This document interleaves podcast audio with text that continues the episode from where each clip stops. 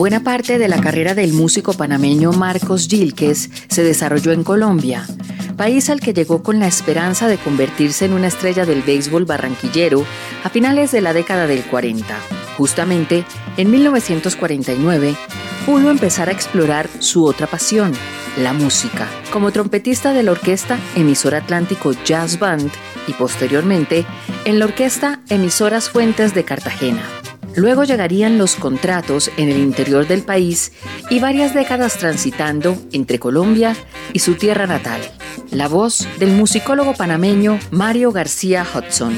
Marcos Gilkes, trompetista, arreglista, director de orquesta y conjuntos. Él nació el 5 de octubre del año 1920 y se inicia en el mundo de la música en la década de los años 40 como trompetista. Gilkes alterna la actividad como músico y como pelotero.